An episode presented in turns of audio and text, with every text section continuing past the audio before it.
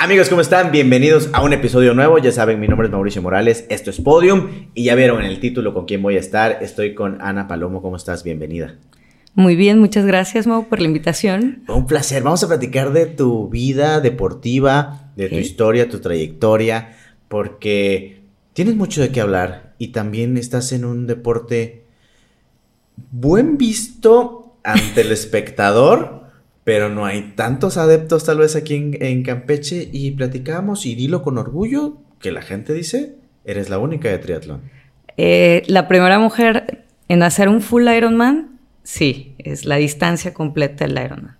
Es la maratón, los 42 kilómetros, son los 3.8 nadando y los 180 kilómetros en bicicleta. Qué chingón. ¿Y qué te llevó a hacer eso? Porque yo antes decía, cuando empezaba, hace muchos años, empezabas a hacer ejercicio, decía, que, no sé qué pasa por la mente de las personas que son corredores, los, los runners, eh, y se lo decía a, a, mi amigo Jorge Esquivel, se lo decía a Fabiola Prevo, le decía, ¿qué pasa por, por la mente de ustedes cuando están corriendo? Es aburrido. Y yo decía, bueno, es un poco divertido cuando manejas la bicicleta, tal vez porque vas viendo y te dando el airecito y te vas distrayendo, pero siento que como que llega a fastidiar. No sé qué los lleve a ustedes a hacer eh, cualquiera de las tres disciplinas de triatlón y no digamos el triatlón completo. Sí, más bien es, ¿qué piensas cuando corres más o menos? Eh, realmente nosotros, bueno, menos en mi caso, y creo que en el caso de la mayoría de todos, nosotros no pensamos cuando corremos. Entonces, digo, eh, cada atleta tiene un diferente objetivo. Este, eh, la forma, el mindset que tienen es totalmente diferente en cada, en cada atleta, en, cada deporte. Eh, en lo personal practico tres deportes. Ahorita me estoy añadiendo uno, más bien porque siempre es bueno, y, y lo descubrí hace poco, o sea, carrera atleta sí hay bastante, pero luego amas tanto tu deporte que no quieres irte a otro, pero es muy importante hacer ese cross-training que te dicen. O sea, cuando tú terminas un, macrociclo, eh, es muy importante hacer un, cross-training. O sea, tienes que buscar otro deporte que sea totalmente diferente al tuyo eh, para reiniciarte más o menos. Entonces, muy interesante. Este, yo, la verdad, sí les digo a todos mis compañeros, prueben otro deporte y después regresen al suyo. Digo, no es falta de cariño. No, claro. Es como que un refresh, tal vez. Es como un refresh, la verdad. Eh, pero en cada uno de estos deportes tienes un mindset diferente, una mentalidad diferente. Eh, al menos en el triatlón eh, y carreras de larga distancia, ya sean maratones, ya sean ultramaratones, siempre existe esta mentalidad de tengo que terminar, tengo que terminar, tengo que terminar y no te pones a, pensar este, en otras cosas, simplemente eres tú contigo contra ti, porque luego llega un momento en el que te bloqueas y el bloqueo es terrible. Sí, fíjate, en una ocasión me decía un competidor de culturismo, en ese momento debatimos, porque me decía, es una mentalidad eh, de derrota el decir que tú no vas a buscar una medalla de primer lugar, no vas a estar en podium, por ejemplo, ¿no? No vas a... Eso que dice la gente, eh, la, batalla o la pelea es contigo mismo, con la persona que ves al espejo. Entonces, esa es una mentalidad negativa porque una realidad es que todos buscamos llegar al primer lugar. Y en ese momento le dije, tienes razón, pero no la verdad absoluta, porque creo que nosotros vamos evolucionando y cambiando día a día, que es válido ganarle a uno mismo, porque no siempre actúas de la misma manera y vas mejorando. Claro, por supuesto. Eh, mm, no sé mucho de fisicoculturismo. No, cualquier deporte, lo podemos llevar a cualquier deporte. Realmente, pero siempre hay una lucha interna contigo mismo. O sea, siempre, siempre existe eso como ser humano, como persona. Eh, siempre, siempre te lleva a eso, ¿no? O sea, siempre te lleva al... Perdón. No, te preocupes. Creo que siempre, siempre te lleva a eso. Eh, los deportes de larga distancia yo siempre los he visto como algo... A lo mejor mi punto de vista es que son terapéuticos para mí. Sí, no, acomótelo, no, no te preocupes. Perdón. No. Este, se me cae. eh, son, algo terapéuticos para mí, en lo, personal y en la mayoría de las personas que hacen eh, trail runnings, eh, ultramaratones, este, ultramans, que son duplicar la distancia del full Ironman. Entonces, llega un punto en el que la competencia es más mental que física. Porque tú puedes estar al 100%. Tú cumpliste tu macrociclo y estás al 100%. Y lo he visto no solamente en atletas eh, de alto rendimiento, sino también en amateurs y en, intermedios. Completan totalmente su macrociclo. Y cuando llega el día de la carrera, hay un breakdown. Y empiezas o empiezan a pelear consigo mismo. Siempre, siempre el race days es así como que el nervio y, el momento no sabes ni qué hacer. Y dices, hay veces que dices, tengo ganas de irme, no lo puedo, pero es no, momento, yo estoy acá por algo. Entonces es muy importante.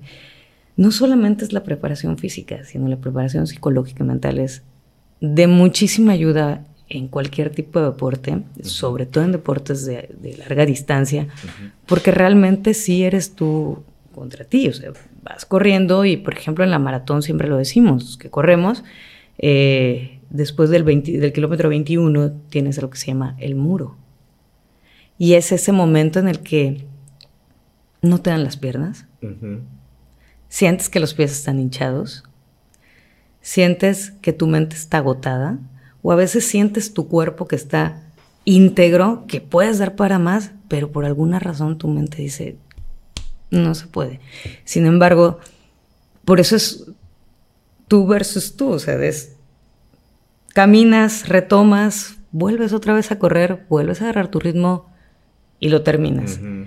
Es un paso bastante difícil. Con la práctica, con los años, lo vas superando porque sí es bastante cansado estar tú corriendo, tú solo, y es, es, es, muy cansado mentalmente. A lo mejor físicamente no lo sentamos, aunque físicamente, digo, yo en lo personal digo, mi, mi, deporte es un deporte para masoquistas.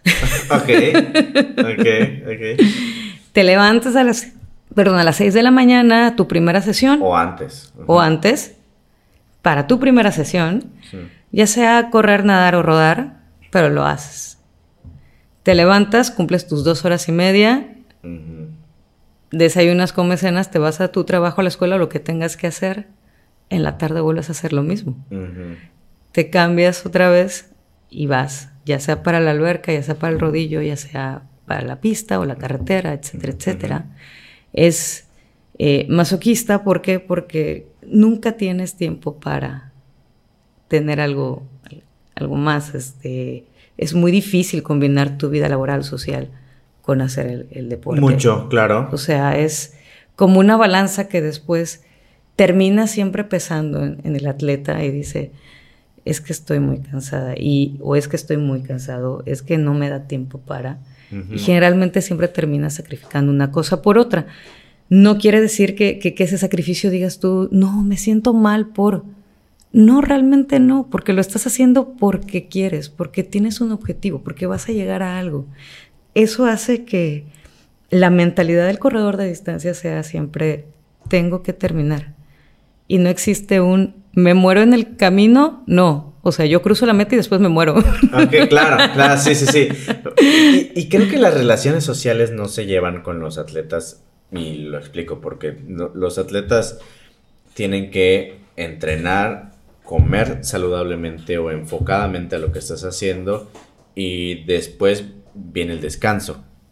En algún punto tiene que entrar la vida social, relaciones personales, este novio, esposo, lo que sea y es donde se pueden romper muchas, muchas relaciones porque dicen, oye, ¿estás conmigo o estás con el deporte o qué es lo que quieres realmente, ¿no? Y, a veces ni siquiera con una persona que haga tu mismo deporte hay una buena relación porque siempre es contigo mismo. Eh, sí, eh, realmente sí, es, es, siempre contigo mismo y este, inclusive es muy difícil eso. Sin embargo, siempre hay una parte muy bonita. Este, las carreras largas pedestres o de ciclismo, etcétera, etcétera, o los deportes individual en sí, eh, no solamente eres tú, o sea, tú eres el que lo hace, pero detrás de ti todo un equipo grandísimo. Tanto tu fisio diciéndote si puedes, oye esto, lo otro, ayudándote, cuidándote, eh, como tu entrenador personal, como el entrenador de los, de los tres deportes, como el médico que tienes. Tus amigos cuentan muchísimo, te, te dan esa fuerza de que cuando tú ya no estás creyendo en ti, siempre hay alguien que te dice, vamos, puedes, tú puedes. Claro. El equipo con el que vas a correr, a lo mejor este, sean deportes en individual, pero todo el proceso es en equipo. Sí. todo el proceso que tú puedas tener como atleta siempre es en equipo. Eh, te digo, o sea, individualmente tú llegas a la carrera y tú, y tú lo haces, ¿no? Pero siempre tienes detrás un equipo muy grande que te está apoyando, que te está dando la comida, que te está diciendo, tú puedes. En el caso del triatlón es muy importante tener un equipo, tener una persona que te está apoyando, porque déjame decirte, o sea, ¿quién te va a pasar la comida cuando estás en la bicicleta? Ok, claro, claro. Tú cuando... No puedes parar. No, es un non-stop, entonces no, no puedes estar parando. Este, eh, tú, tú te preparas porque hasta tu nutriólogo tiene que ver, hasta tu nutriólogo es el que te va a decir, tú vas a comer a tal hora, tal hora, tal hora, tal hora. Ah, hasta a veces tu nutriólogo, tu médico, tus familiares, eh, tus amigos funcionan como tus psicólogos. Y si tienes un psicólogo, mucho mejor.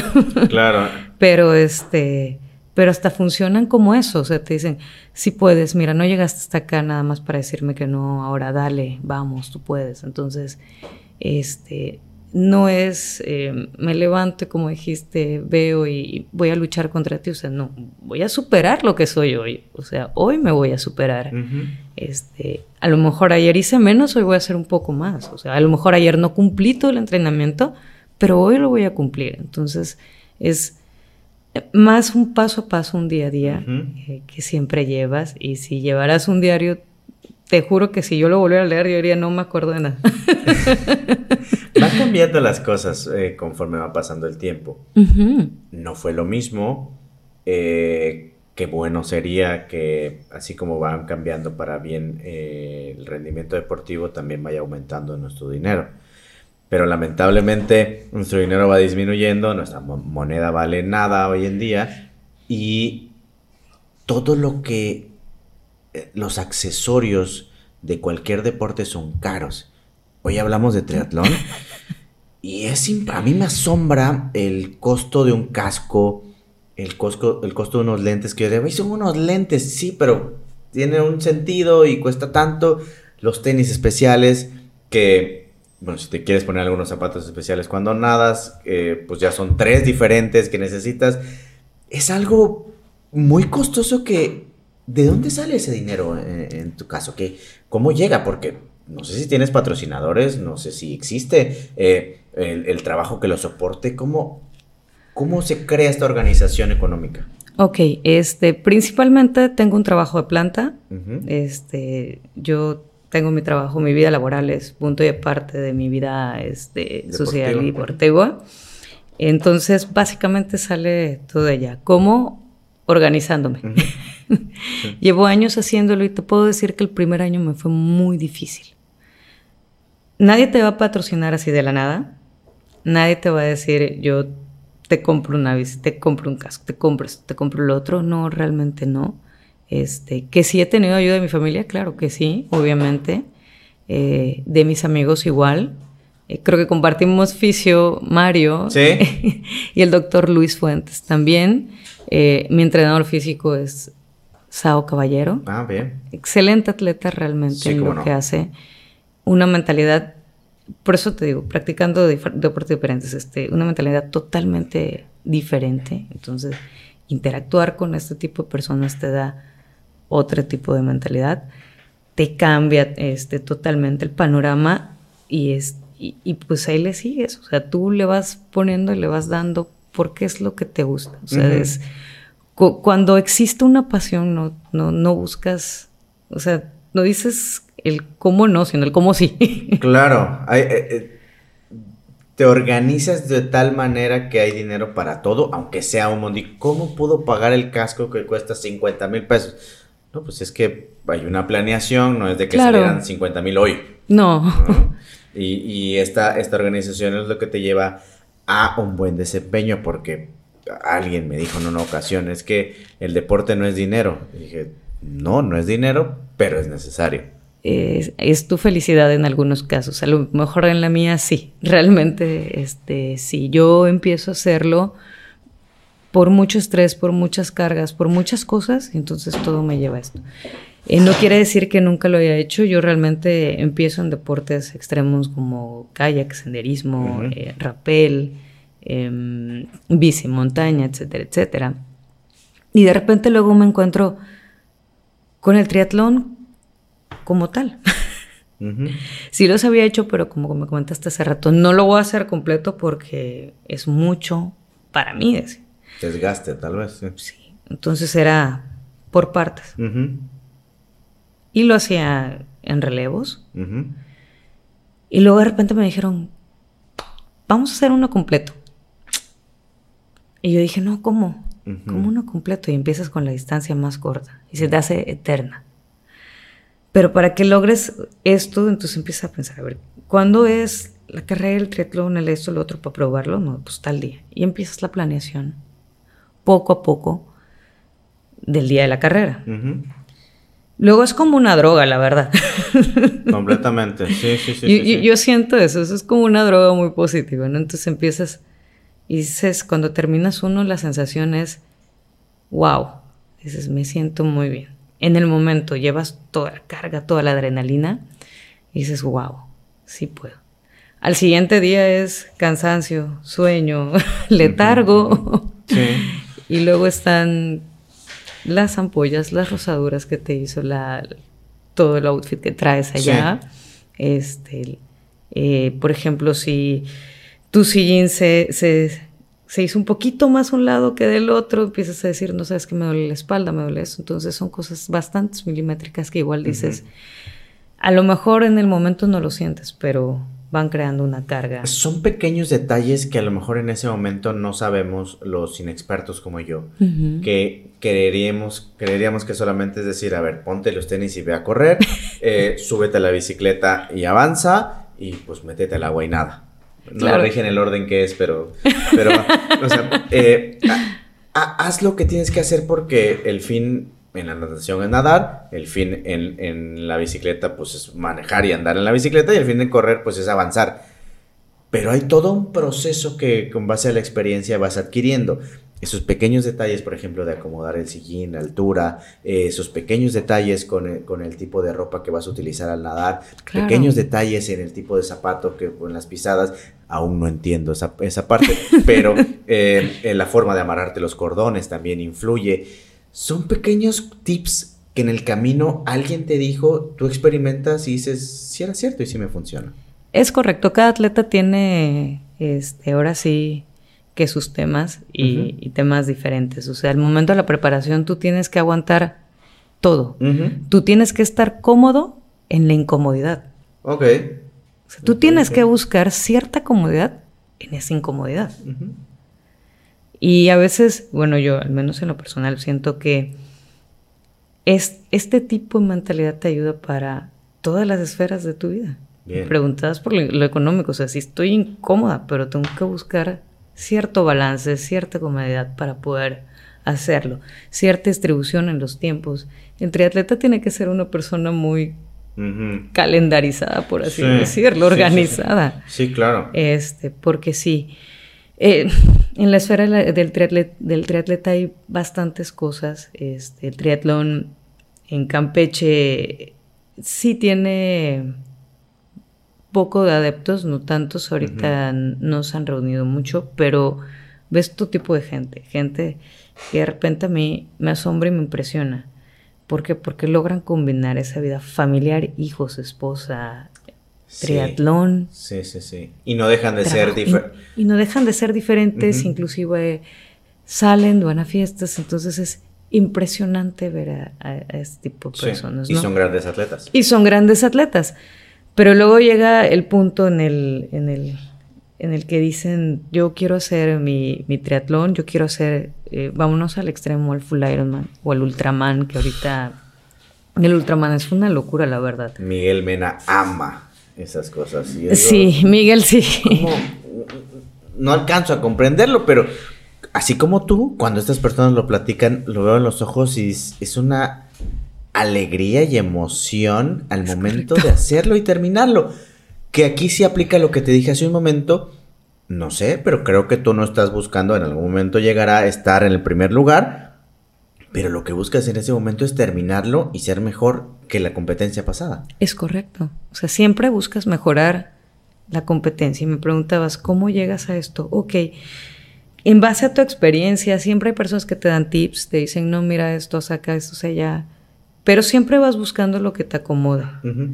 Eh, desde la comida del día anterior hasta el post, hasta el durante, es, eh, ahora sí que son tips que te pueden haber dado, pero también que tú hayas descubierto, o no hayas descubierto, sino solamente lo hayas adaptado eh, a tu forma de, de, correr, de entrenar, etcétera, etcétera.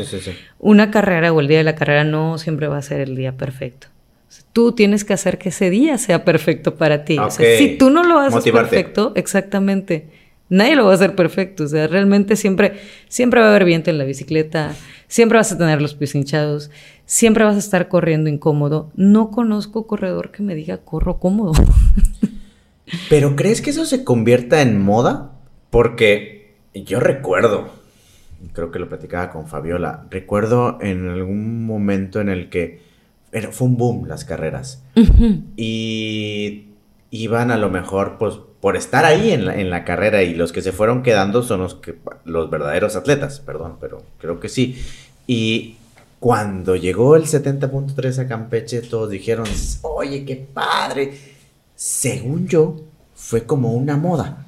Fue como decir, es lo nuevo, como surge con el pádel ahorita que todo el mundo hace pádel porque es lo que está de moda. Pero Creo que eso pasó con el triatlón cuando llegó el 70.3. Es lo nuevo, es lo novedoso, es lo bonito. Vamos a intentarlo y se convierte en moda, tal vez. Sí, el 70.3 en Campeche fue una moda, es, es correcto. Este, hasta pandemia era una moda que no iba a pasar realmente.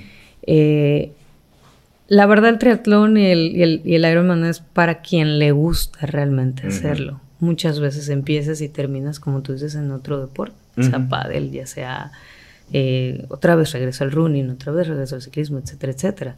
Si te gusta, te vas a quedar.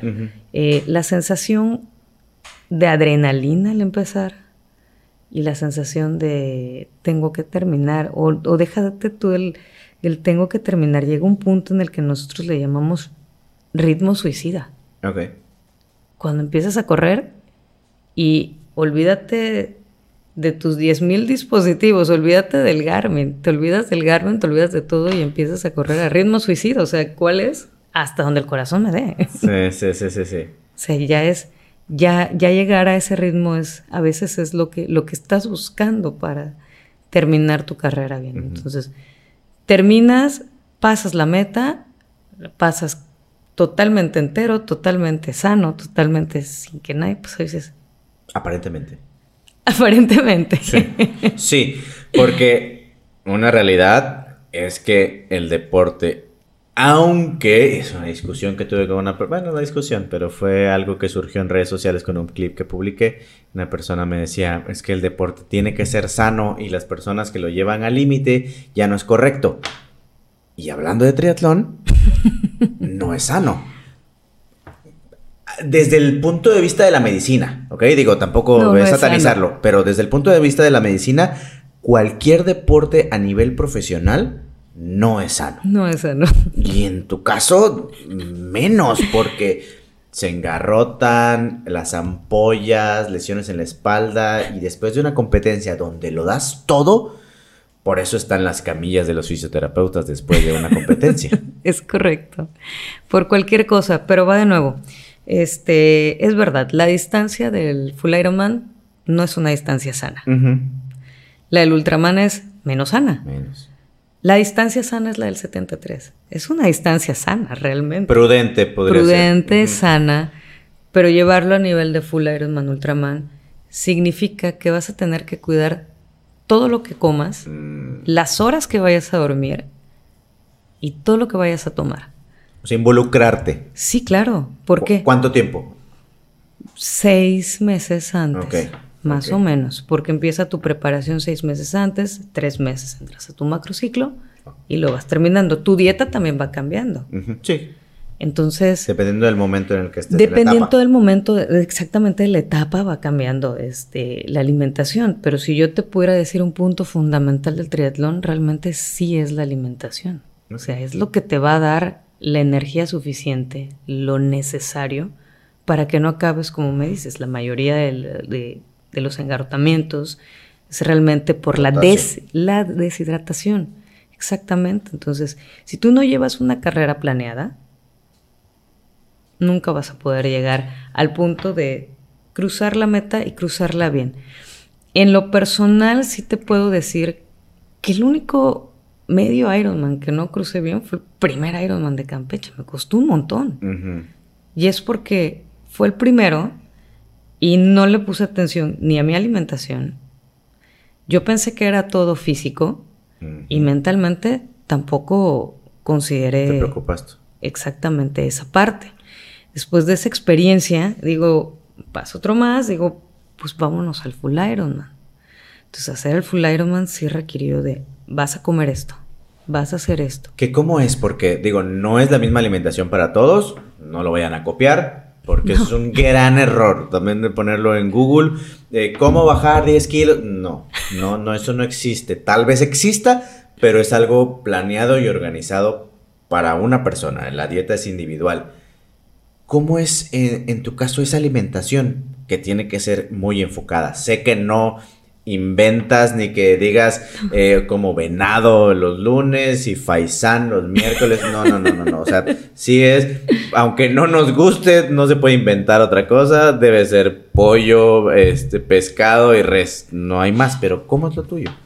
Ok, eh, involucra realmente bastantes, bastantes cosas y, y por extraño que parezca, no tenemos limitado absolutamente nada, salvo las cosas que, por ejemplo, tu organismo rechazo te hagan mal. En mi caso, a mí, la verdad, las grasas me superhacen mal. Entonces, evito comer grasas este, durante el entrenamiento. O sea, eh, grasas, pero lo que nos encanta, las carnitas, los taquitos, todo eso, o sea, Ah. deliciosísimo. Hay quienes sí pueden. Este, nada más que, que- ahora sí, eh, mi nutrióloga le buscó el punto exacto, porque también tiene que ver eso, Mau. O sea, tu nutriólogo tiene que buscarte el punto exacto en el que nunca te quedes con la sensación de tengo hambre y Eso. más durante la carrera. No Pero tiene que ser un nutriólogo especializado. Puede ser un nutriólogo especializado. No es que no pueda ser cualquiera, pero tiene que ser un nutriólogo que esté enfocado o conozca del tema. Eh, exactamente. En mi caso, este, Gaby, Gaby Richaud es la que, la que lleva mi. Y es la que siempre ha llevado mis dietas. Este, Gaby no me restringe absolutamente nada. Es muy estricta, sí. Sobre todo con, con los horarios de las comidas que, que voy Ah, teniendo. ¿Por qué? Porque eh, yo suelo entrenar doble sesión para los Ironmans. Mi problema, y hasta a veces hasta tres sesiones, el problema es que también hay un trabajo por medio, también hay un compromisos de por medio, también hay una vida por medio. Entonces sí es muy importante que tenga yo que cumplir esa dieta tal cual ella la, le, le está poniendo. En específico, eh, somos de comer muchos carbohidratos, realmente, sí. Eh, grasas, Papa, arroz. papa, arroz, este, espaguetis, bastantes. Yo suelo el día de la carrera, un día antes, comer espagueti, realmente. Eh, nada de carne porque por algún motivo a mí me hace muy mal. Ok.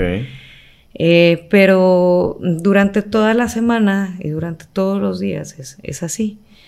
Eh, también el, el nutriólogo tiene que ver la carga que tienes de trabajo, es decir, la carga que te ponen en la semana de ejercicio tu entrenador. En mi caso, no tengo día de descanso. Ah, bien. Entonces, son todos los días que hay que salir a entrenar. este, mi entrenador eh, te da un descanso, pero son descansos activos, o sea, muy suaves, ¿sí? Pero nunca dejas ese, ese ritmo, ¿no? Te llegas a acostumbrar a, a, estar todos los días y ya se vuelve una rutina diaria, ya se vuelve parte de ti. Bien. Entonces... Estas, estas rutinas, estas cargas calóricas de, de la comida, es, a veces se convierte en un error de la experiencia que, que puedo tener de, del culturismo, pues bueno, vienes a una, una etapa de, de, descarga, sin grasas, un día antes de la competencia le metes para una, una, carga calórica y en teoría no es que suceda así, tal, tal cual, pues bueno, eh, después de estar muy flaquito le metes las calorías y puf, sale todo lo que, lo que estaba escondido, ¿no? En teoría, no es tan literal. Pasa con ustedes lo mismo, no es que se no es que aparezcan los músculos que no estaban, sino que tengas un mayor rendimiento o la idea es que esa carga calórica te ayude a un mejor rendimiento durante el triatlón, pero hay errores. A veces, y eso me lo han contado, que al momento de la carga calórica es tanto el anhelo de, no, de, de restringirte mucho durante cierto periodo de tiempo, en el que un día antes le metes lo que no debías y hay cosas que a lo mejor no vemos en las imágenes en redes sociales que suceden el día de la carrera. Sí. Eh, diarrea tal vez sería lo más común. Es correcto. Y, y, tienes que hacerlo. ¿A dónde se va todo eso? Porque de repente vemos a alguien que va en la bicicleta, no sé si te haya pasado, pero alguien que va en la bicicleta y sabes que no aguanto más, para la bicicleta, se va, mete al monte, regresa, se vuelve a subir a la bicicleta y sigue la carrera. Porque son cosas involuntarias que pues no puedes evitar, pero pasa durante una carrera. Pasan, este, y pasan muy seguido durante la carrera, pero al final del día buscas manejarlo. O sea, o a lo mejor llegas, entras a la carrera y todo se olvida. Ok. Como que todo se va, todo se te olvida. Uh -huh. O sea, ya no sientes nada, solamente estás en lo que estás. Es por eso que te digo que es como un balance entre uh -huh. tu alimentación, el físico y mental, o sea, y tu psicología uh -huh. que, que, traes allá. Entonces, para mí los deportes de larga distancia son de, de, de mucha madurez, porque siempre tienes que estar como que es mi responsabilidad comer lo que como, es mi responsabilidad entrenar lo que entreno, hacer claro. lo que hago. Este, son pequeñas cosas. Uh -huh. Al final del día te van a, te van a llevar a, a terminar o a lograr tu objetivo. Sí. En el triatlón lo más difícil es estar en la bicicleta y saber cuándo comer. ok. Es estar en, pues a mí la verdad es que yo decía, no, en nadar nado, o sea, no importa, yo llego y nado. Uh -huh. Pero una vez te subes a la bicicleta es, hay que cargar la proteína, uh -huh. hay que cargar tus galletas, tú, o sea, vienes cargadísimo. Porque todo es en el camino. Todo es en el si camino. Si paras, pierdes tiempo. Claro, claro que sí. Un error es llenarse de comida, eso sí es para mí en lo personal, no sé, para los demás a lo mejor no, para mí en lo personal sí, este, pero realmente es ahí donde interviene tu nutriólogo. Uh -huh. Entonces empieza él a, a, a, hacer tu conteo calórico, cuánto quemas en la bicicleta aproximadamente, cuánto haces esto y cuánto lo otro. Entonces los entrenamientos te sirven para eso, porque también durante el entrenamiento vas empezando a incluir tus comidas, incluir lo que vas a, este, a beber. Como si fuera un triatlón. Como si fuera el triatlón. De hecho, unas semanas antes nosotros tenemos un entrenamiento y le sucede a todos los triatletas que se llama el... Es como un entrenamiento previo a. Uh -huh. Es el, el, entrenamiento grande, le decimos, o el, el Grand Trial, que le dicen, porque es un entrenamiento donde haces la mitad de la distancia. A veces te ponen, por ejemplo, hoy, si vas a un full Ironman, te dicen, no, pues hoy, hoy vas a hacer 100 kilómetros de bicicleta y me vas a correr 25 después de la bicicleta. Entonces ese es el entrenamiento. Si tú aguantas ese entrenamiento, uh -huh. Tú estás listo para, para hacer el Ironman. Generalmente tienes que, que, que todo es paso a paso. Progresivo, claro. Es progresivo. Y si cumples con tu entrenamiento al 100, seguramente vas a terminar el, el Ironman. No quiere decir que es imposible, o sea, sí lo vas a hacer. Uh -huh. Tú sigue el entrenamiento, sigue la dieta y, y, lo vas a terminar. A lo mejor no lo termines en ocho horas como los grandes atletas, porque te digo, o sea, eso ya es otro nivel. Eso ya es 13, 14, no hay bronca, pero o más. En general son 16 horas para el full Ironman, 17, 18, exactamente. Los, los normales 16, 15 horas, exactamente. Este, pero un atleta es 8 horas, se hacen un, full Ironman, los elite. Entonces eso ya es otro nivel. Y si tú hablas con ellos, y me ha tocado conversar con ellos realmente en las diferentes Ironmans los que he asistido, si te dicen lo mismo, tú cuida tu alimentación y eso es lo que te va a dar el éxito en, una carrera, ¿no?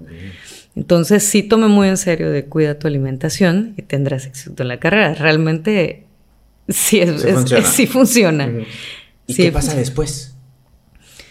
Porque esa alimentación es antes de la competencia, el día de la competencia, y después ¿qué pasa? Se pierde la dieta, se guarda la bicicleta, se cuelgan los tenis. ¿Qué sucede en, tu caso después de, la competencia? Después existe un periodo de transición realmente, en el cual eh, no dejas de, hacer el triatlón durante dos, o tres semanas. Ah, bien. Este, eh, si es cierto, después del día de la carrera estudia de descanso, terminas molido. Terminas con hambre y con sueño. Un sueño que creo que los que tenemos insomnio dicen nunca en la vida he tenido tanto sueño como el día de hoy. Este, terminas fatigado, agotado, con muchísima hambre, eso sí. A lo mejor el día de la carrera que terminaste no tienes hambre. muchos atletas les pasa. Este, no, tienen, no presentan apetito realmente mm. al terminar la, carrera. Sin embargo, tienes que comer. no es que quieras, sino no es que quieras, tienes que comer. O sea, en mi caso sí me pasa. No me da apetito, pero tengo que comer. este, y después el siguiente, uno o dos días sin hacer nada. El tercero empiezas a salir a caminar, nadar o la bicicleta muy suave. Terminas este periodo de transición volviendo a hacer el ejercicio, obviamente, o lo que te tienen marcado, eh, tu alimentación cambia progresivamente porque también te dice tu nutriólogo, nos vemos después de tu carrera, ¿eh? ¿Y qué día es? No, pues es domingo, pues te veo jueves.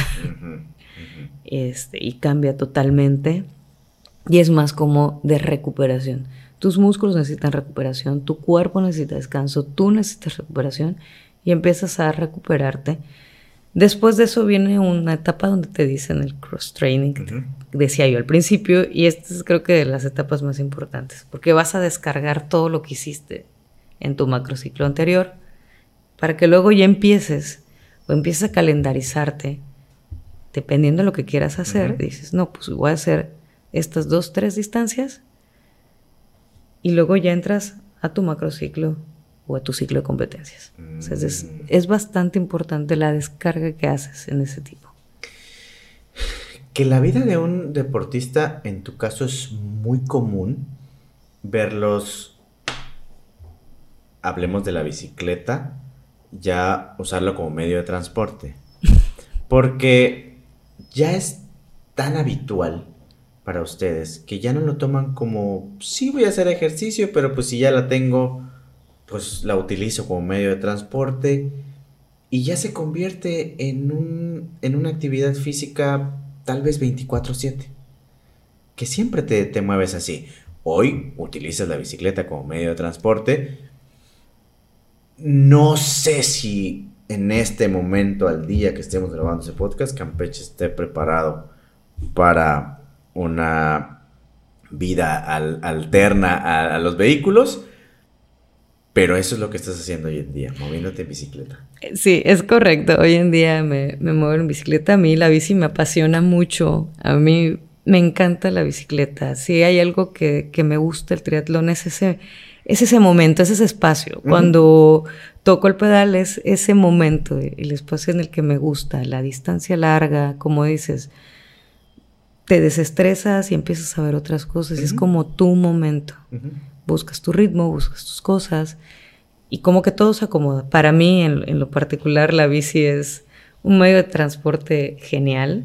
Eh, tienes mucha movilidad, sin embargo, tienes razón, Campeche no está en este momento, ahora sí que vamos a llamarlo como una cultura. Cultura vial, ¿cierto? No tiene esa cultura vial, realmente no. No solamente me, enfoco a los carros, ¿eh? sino tanto son carros, motos, bicis y peatones. No tenemos esa cultura vial eh, realmente. Eh, tú pasas por la ciudad y, y si no, no hay ese, dale cinco metros al ciclista para que tenga vida. no, o sea, los cinco, los cinco metros de vida, los tres metros de vida, cinco o tres metros de vida que debes de tener de distancia, no se respeta, no la hay. Sí nos hace falta muchísima cultura vial. Este, vivimos a, las carreras, yo lo, yo lo entiendo, yo vivo a las carreras realmente. Sí, sí, sí. Es, entonces, sí, sí hay que eh, hacer conciencia, tomar ese, esa conciencia. A lo mejor usan la bici porque te gusta, en mi caso me encanta, ¿no? Claro. Pero hay personas que no la usan porque les encante, sino porque es un medio de transporte. Es lo que hay. Es lo que hay. Es un medio de transporte sano, realmente. Sí. Ecológico. Y económico. Y económico. Pero por mucho. A lo mejor Campeche no sea la mejor ciudad porque pues el sol, calor, humedad, empieza a sudar y todo sin embargo... Te sudo hasta donde creías que no ibas a Donde no ibas a Sí, sí, sí, sí, sí, sí. Sin embargo, eh, sí nos falta mucha cultura vial. Bastante, bastante. Digo, andando en la bici dices, tanto ves a los de enfrente como dices, me tengo que estar cuidando de, de, no, de, todo, de todo y de todos. O sea, entonces tanto los cruz peatonales, tanto esto como lo otro, no hay una cultura como tal. Y si pones en riesgo a varias personas, tanto el que va en la bici como el, que va atrás, o si tienes otra bici enfrente, entonces sí, sí te pones en, sí te ponen en ese, en ese riesgo, ¿no? Igual este, las motos son muy de cruzarse, tú vienes en tu bicicleta y dices, oye, tienes ventaja sobre mí, tranquilo. Entonces sí hace falta más conciencia, más cultura vial en nosotros. Siento que sí no sé si hacia allá vamos. Eh, Campeche creció a lo loco. Usaría otra palabra, pero no la quiero usar. Campeche creció a lo loco. Em, si nos comparamos con nuestro vecino Yucatán, pues en, Mérida crecieron organizadamente. Las nuevas avenidas eh, ya tienen una, una, ciclovía, algunas ya las adecuaron este, allá y han entendido que es un medio eh, alterno y que hacia allá nos está llevando posiblemente la economía. Hoy aquí en Campeche, creo que las principales avenidas no tendrían un espacio para una ciclovía, tal vez. tal vez. Obligadamente lo podemos hacer, obligadamente.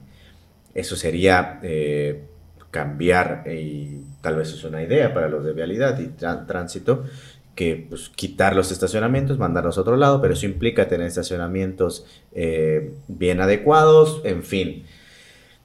Creo que hace algunos años lo intenté. Es muy complicado. Mi familia dice que solamente compré la bicicleta para hacer un video. si fue así, es uno de los que tiene más reproducciones en, en mi canal de YouTube. Pero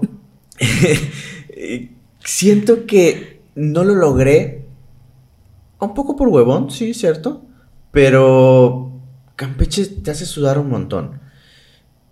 Me daba miedo que te aventaban el coche. O sea, vas andando y, y no es que una persona te quiera cuidar, sino él tiene que pasar. Porque él tiene prisa. llegas a un paso peatonal y pues tú también tienes que hacer el alto porque pues eres un vehículo. Tantas cosas que podemos hablar alrededor del manejo y de la cultura vial que no existe pero eso viene desde, las autoridades. Ellos como que no le han puesto el interés tal vez. Esta me, van a, me va a decir alguien, sí, pues ahí está la ciclovía del malecón. Ah, es otra cosa. Siento que si nos ponemos las pilas en el municipio y le echamos ganas con ecológicamente, en esta institución, en Secretaría de, Ecología, bueno, que se mete las pilas si quieren ayudar al planeta, la ciclovía sería una buena opción. La ciclovía es una buena opción, la bici es una buena opción de desplazamiento. Campeche es una ciudad hermosa para andar en bicicleta. Turísticamente hablando. Es hermosísima. Yo cuando me voy a mi trabajo, este, suelo meterme realmente por los barrios, por Santa Lucía, por Santana, etcétera, etcétera. Es, hermoso realmente ver a Campeche. ¿Te gusta que 7 de la mañana, tranquilo, la verdad bastante fresco, no, tan... Más o menos. Más o menos, más o menos. Este, pero es, impresionante ver la ciudad a detalle, en la bicicleta. muy bonita. La verdad, dices, esta es una experiencia que, no muchas ciudades la tienen. Entonces, eh, es una ciudad tan hermosa que dices, vale la pena rodarla. vale la pena rodar la, ciudad. Pero también te encuentras con, otras cosas, la falta de cultura y como bien acabas de decir, hay baches, hay topes, hay esto y lo otro. Este, los bemoles de la ciudad. De todas. Eh, y es correcto, o sea, nos falta educación vial. Eh, siento que todo empieza de la sociedad, digo, si nosotros empezamos a crear conciencia en nosotros mismos, mejor no, no necesitaríamos como mucho eslogan realmente. Pero sí siento que es más bien crear conciencia en nosotros mismos. Nosotros tenemos que tener ese cuidado. Digo, las leyes de vialidad ya están y las leyes este, dicen dicen lo que tenemos y lo que no tenemos que hacer. Eso. Entonces, si ya, si ya está ya, solamente hay que respetar lo que se dice. No sé si hoy en día haga falta regañar a la gente, tal vez. No sé si hoy el día haya, haga falta el exceso de, multas, el exceso de, de, obligar a la gente a cumplir las reglas, pero tal vez es necesario. Es, sí, exactamente, así lo veo como un poco necesario. O sea, yo tengo que cumplir y hacer cumplir. Y en ese sentido creo que van, vienen las multas administrativas. Se moleste quien se moleste. Eh, que se van imponiendo. O sea, eh, las autoridades tienen su fin, tienen que hacer cumplir ese reglamento que hay. Este, Son reglas. Exactamente. Y nosotros, ¿qué tenemos que hacer? Pues cumplirlas realmente eh, y tener esa conciencia, Mau, porque, mira, es una vida la que traes. O sea, tú como automovilista sabes que traes tu vida, la de tu esposa y la de tus hijos. Pero también tienes que estar consciente de que la moto atrás es una vida, la bici al lado es una vida. Entonces, esa conciencia. Yo sé que vivimos a prisa, pero también hay que tener ese, ese cuidado. Entonces te digo, en el andar de, estar de aquí a allá en la bici, sí es un poco complicado eh, cruzar las avenidas. Cuando se trata de, calles, barrios, todo lo demás, es un poquito más fácil. Sin embargo, este persiste los baches, mm, los huecos. Pero la el alcantarillado también, pero alcantarillas también. feo, exacto. No, no fue creado para eso. Exactamente. Y creo que no lo van a creer porque no les interesa, tal vez. Pero la vialidad también te aplica. No por tener una bicicleta no vas a respetar el alto, no vas a respetar el paso peatonal y no vas a cumplir las leyes que existen. Exactamente. También tú como, como ciclista tienes que tener esa conciencia de que si hay un paso peatonal te tienes que parar. Sí. y si tienes un del paso, pues también te tienes que parar, tienes que estar pendiente, tienes que estar viendo. Sí. Y, y también tienes que tener esa conciencia. Tengo carros a un lado, tengo motos a un lado, tengo peatones también. Entonces tú también como persona, como ciclista, diciendo, no, pues sí hay que... ¿Qué harías tú para cambiar esta idea de, en Campeche? ¿Qué, se te ocurriría que hoy dijeran, a ver, Ana, hay la posibilidad de que tú hagas un cambio en Campeche porque te gusta el, eh, manejar la bicicleta, te gusta porque ese es tu medio de transporte? Ahí está la oportunidad para que hagas un cambio. ¿Qué, ¿Qué harías para hacer ese cambio en la sociedad? ¿Qué haría para hacer ese cambio de la sociedad? Para empezar, yo siempre he sentido que hay que hacer conciencia y hay que ponernos a veces en los zapatos de los demás. Entonces yo sí invitaría a las personas a tomar su, su, bici, digo el que pueda, ¿no? No sé si como que... Y no de fibra de carbono, cualquiera, tampoco le metan tanto, sí, sí, sí. Exactamente, no necesitas hacer una super bicicleta, sino Cualquier tipo de bicicleta es un muy buen medio de transporte. Sí. Este, para mí lo principal es crear conciencia. A ver, vamos a subirnos a la bici y vamos todo el recorrido. yo, yo sí invitaría a las personas a que hicieran eso.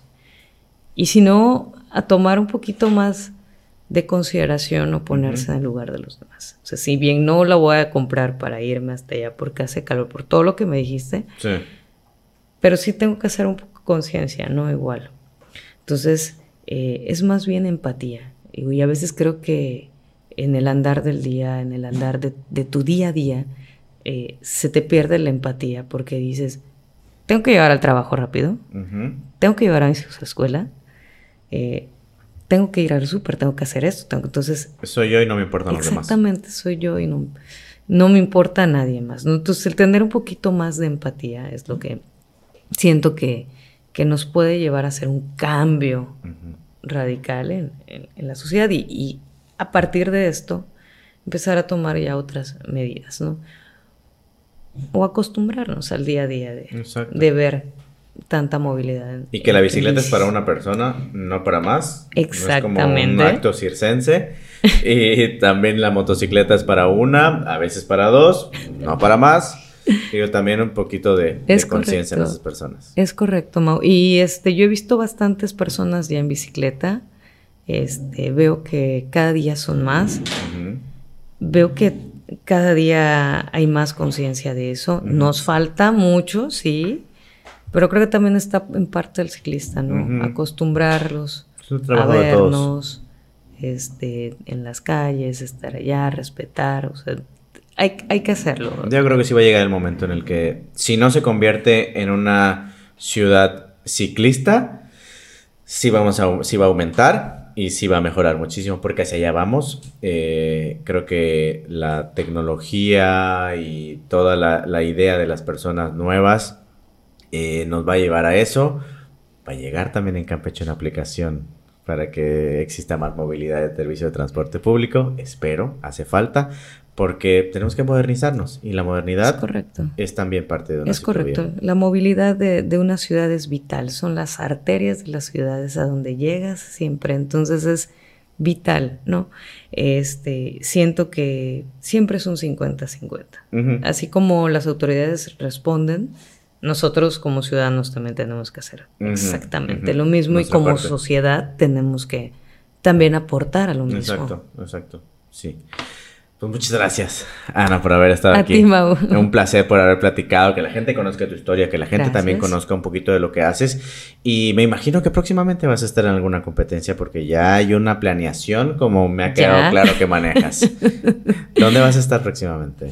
Mm, próximamente estoy, estoy este, pensando otra vez el Full Ironman. Ese, pero ese se viene hasta, hasta noviembre. Y si no, eh, 73, pero de los fuera del, del estado, muy posiblemente ya sean Los Cabos o Monterrey, etcétera, etcétera. Aún estoy viendo en qué calendario pueda caber mejor la planeación de... Exactamente, y me queda claro que también vas a seguir con la preparación, aunque no haya una competencia próxima, la preparación es 24/7. Exactamente.